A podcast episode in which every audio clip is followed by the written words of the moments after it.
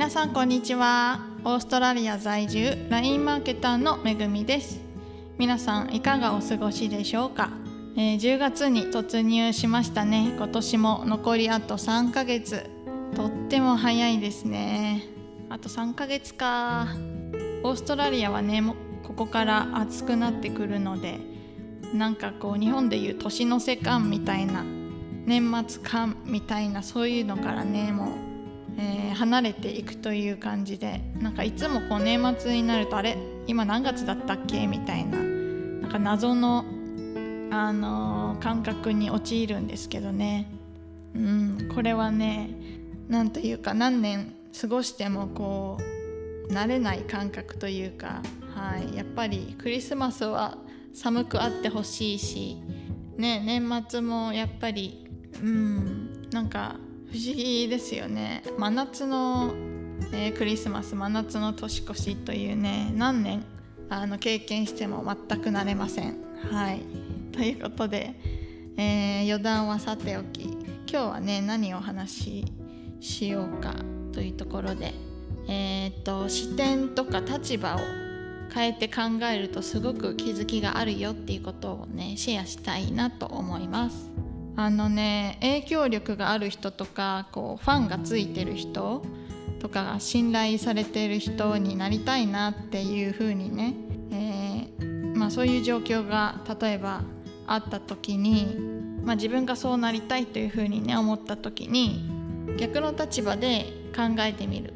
例えば自分はどういう人に信頼感を、えー、持っているかとかそういうことですよね、えー、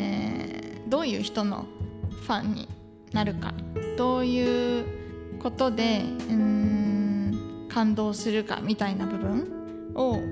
客観的に捉えてみる視点を変えて立場を変えて、え、感じてみるっていうところでそれを言語化するその流れで見ていくとすごくいい気づきがあるなっていうふうに思ったんですよね。うん、例えばそうだなどんな人のファンになるか自分が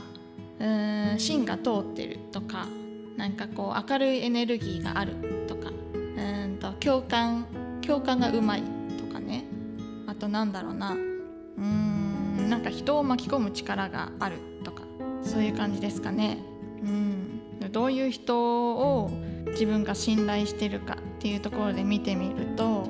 まあ、一貫性があったりうん裏表がないとかあとは何でしょうね、えー、約束は必ず守る、まあ、当たり前なんですけどそういう当たり前のことがきちんとできているかどうかみたいなところ。あとは何だろう。うんまあそういうそうですよね。なんかこう自分がどういう時にその感情が生まれるかっていうところを視点を変えて見てみることで、まあ、自分がねその、まあ、例えば影響力だったり信頼だったり、まあ、ファンがつく、えー、状況っていうのをうんと模索する時のなんかこうヒントになるというか、うん、っていうふうに思ったんですよね。そうこれって例えば人に何かこうお願いをして行動してもらいたいアクションを起こしてもらいたいっていう時にも全く同じことが言えて自分がどうお願いされたら快く、えー、動けるかみたいなところですよね。を考えてそうそれをベースに、えー、お願いしてみるっていうこの転換立場のとか視点の、えー、転換ができるととてもなんかこう楽にできるんじゃないかなっていうふうに思いました。あとは何だろう、えー、例えば仕事ができる風に見せたいとかねそういう場合だったら、えー、どういう人を、えー、自分は仕事ができると認定しているかどういう人何、えー、て言うんでしょうかね。どういう働き方どういう立ち振る舞い方が、えー、この人仕事できるなっていうふうに自分が感じるか。そこをうんと言語化して見る一旦。それでそれを自分の中に落とし込む自分の行動に落とし込むっていうことをしていったらいいんじゃないかなっていうふうに思うんですよね。そう。なのでこう自分が欲しい、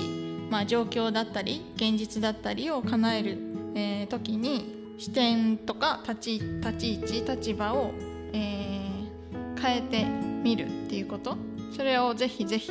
あのやってみてほしいというか一回こう試してみてほしいかなっていうふうに思います。あとは何だろうこう自分がやらなくてもよくて人に相談された時とかそういう時に、えー、視点を変えて何、えー、て言うんですかね言語化してあげたことをそのままアドバイスに生かすというかそういうやり方もとってもいいんじゃないかなっていうふうに思います。えー、視点を変える立ち位置を変えるという、えー、物事の捉え方考え方発想の転換うんとなんだろう問題解決の、まあ、ヒントとなるようなものを見つける時に、えー、やってみてはいかがでしょうかという話です。はい、えー、今日は短いんですけどこの辺りで、えー、締めたいと思います。それではまた次回お会いしましょう。またねバイバイ。